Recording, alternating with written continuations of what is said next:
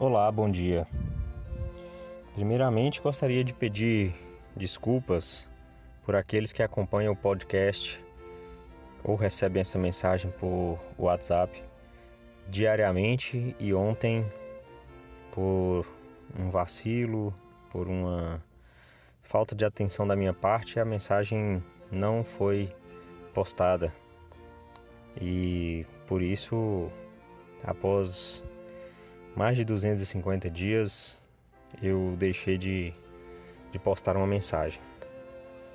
Vou vigiar e orar para não falhar novamente nessa que é uma proposta pessoal de uma meta que estabeleci do programa Crianças e Jovens para compartilhar mensagens diárias das coisas que tenho estudado nas Escrituras.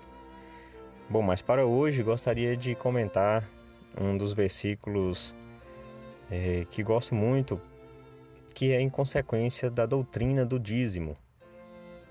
Então, ontem tive a oportunidade de conversar com alguns irmãos a respeito de suas condições frente a esse mandamento, né, uma vez que eu sou o presidente de ramo e a gente tem o privilégio de prestar contas aos nossos líderes da obediência a este mandamento tão sagrado que é a lei do dízimo.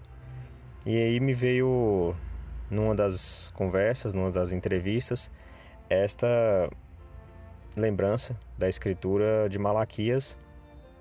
Todos sabem que no capítulo 10, e eu já compartilhei isso aqui, falando sobre as bênçãos do dízimo, de que aqueles que são dizimistas vão ter as janelas do céu abertas sobre eles. E o Senhor promete derramar tantas bênçãos que a pessoa não, nem terá lugar suficiente para recolher. Então, essa é a parte que a gente imagina é, fartura, que a gente imagina é, que a gente vai ter muitos bens, muitas coisas, né? E, e que não vai faltar nada em nossa casa. Mas a gente também tem que conhecer e lembrar da sequência dos, manda dos versículos. Em, em Malaquias capítulo 3, versículos 11 e 12, o Senhor diz: e por causa de vós repreenderei o devorador, para que não vos destrua o fruto da terra. E a vide no campo não vos será estéril, diz o Senhor dos Exércitos. E todas as nações vos chamarão bem-aventurados, porque vós sereis uma terra deleitosa, diz o Senhor dos Exércitos.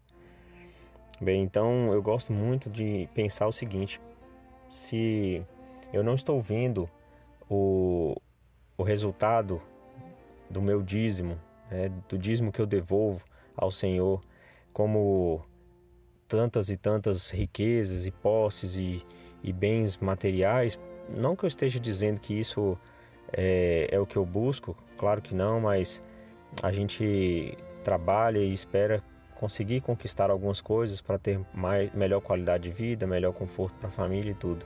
Mas é, eu posso passar a a dar mais atenção a essa segunda parte, em que o Senhor vai repreender o devorador. Ou seja, o inimigo ele não vai ter poder para tirar as coisas que eu possuo. Então, são tantas tanto coisas físicas quanto materiais, desculpa, quanto, tanto materiais quanto físicas e do do comportamento e etc. Porque se eu lutei para conquistar algumas coisas e elas estão dentro da minha casa, é, e a minha casa não é assaltada, a minha casa não é arrombada, não, não, meu carro não, não é roubado, é, ou não se quebra, ou os meus filhos têm saúde, minha esposa e eu mesmo tenho saúde. Tudo isso é uma demonstração do Senhor de que Ele está honrando o dízimo que eu devolvo, repreendendo o devorador.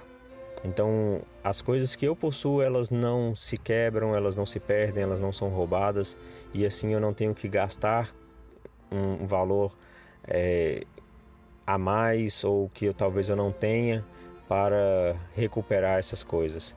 Então, eu acho que essa é uma das é, bênçãos do dízimo também, o fato de manter aquilo que eu tenho conquistado com o suor do meu trabalho.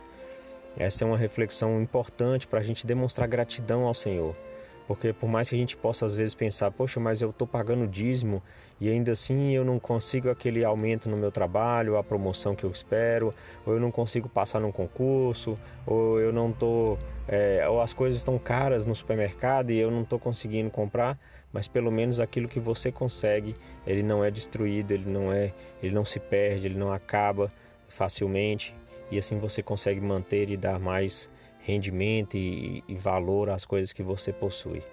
Então eu gosto dessa reflexão e compartilho em nome de Jesus Cristo. Amém.